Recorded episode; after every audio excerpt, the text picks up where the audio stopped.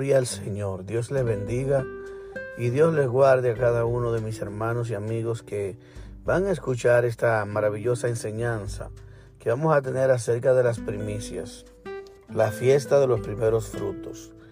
En este vamos a iniciar una serie de estudios que tienen que ver con las fiestas del Señor, las siete fiestas de Dios o las fiestas que los judíos celebraban y vamos a ver el significado a través de ella, el simbólico y el espiritual, tanto el, que ellos celebraban como una tradición, pero vamos a iniciar en este día que, con la, fiesta de los primeros frutos.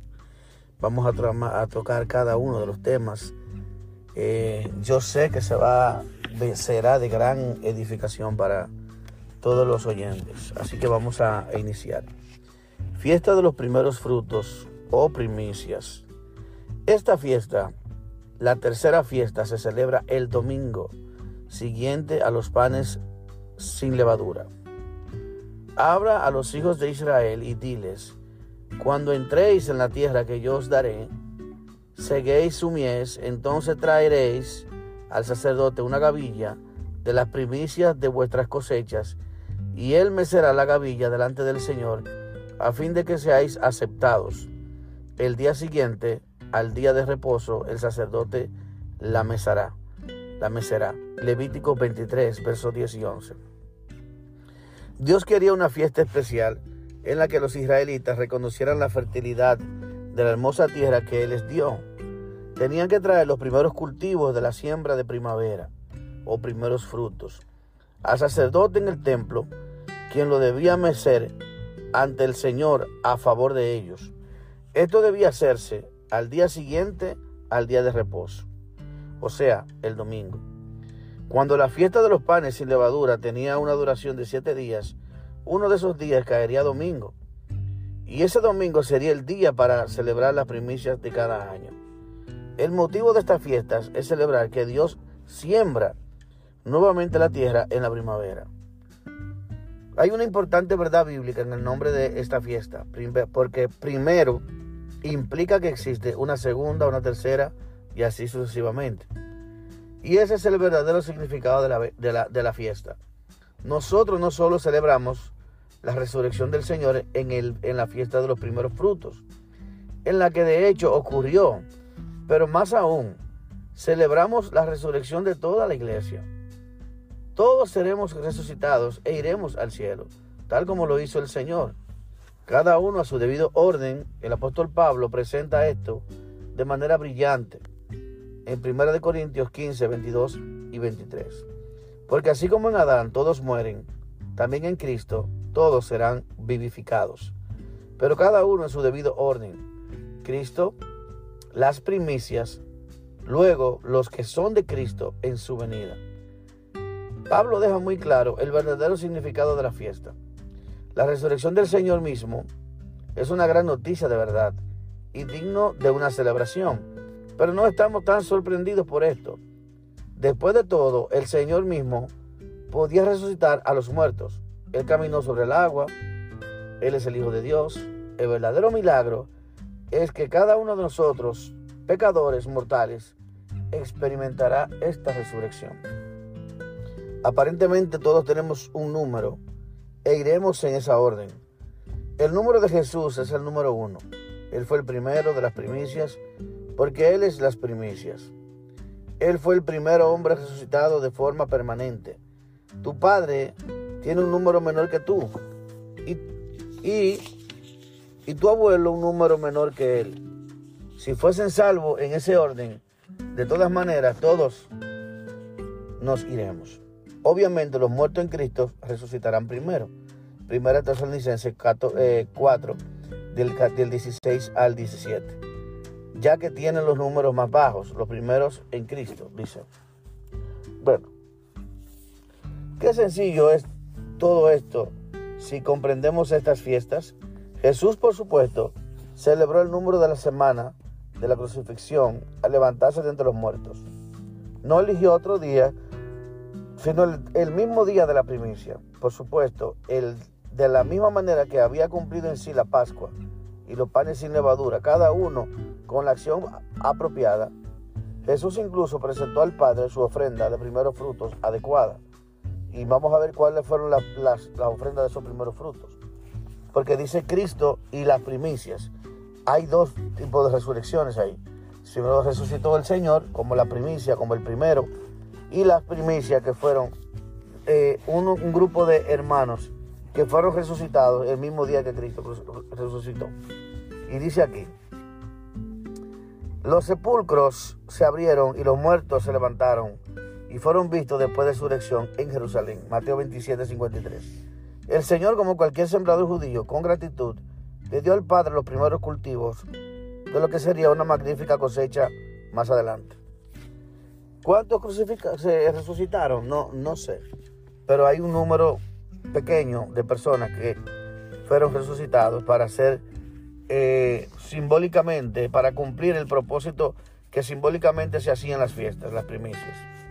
La primera fue la, perdón, las primicias fue la última de las fiestas donde se vio cumplir personalmente al Señor aquí en la tierra. Pero su suministro, su ministerio, perdón, a la iglesia iba a seguir. Por supuesto, en las fiestas siguientes y otras, cada uno de los días correspondientes. Pasamos ahora a la cuarta fiesta, que tendrá lugar 50 días después de los primeros frutos, que es la cual nosotros la conocemos como la fiesta de las cosechas o fiesta de Pentecostés.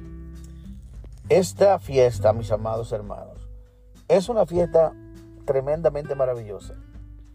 Pero no queremos pasar a la otra fiesta sin abundar un poquito sobre la fiesta de las primicias y que habla de la resurrección.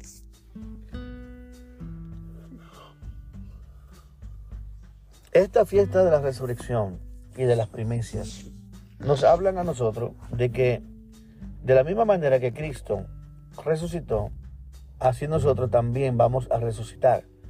Vamos a ser eh, levantados de la misma forma que el Espíritu Santo levantó a Cristo, será la iglesia levantada, los muertos en Cristo, el día que Cristo venga por segunda vez. Así que esta es nuestra esperanza, dice el apóstol Pablo. Esta es nuestra esperanza bienaventurada. Que no nos podemos entristecer como los que murieron y no tienen esperanza, sino que nosotros sí tenemos una esperanza en la palabra, la cual nos promete el Señor que nos levantará aún de los muertos.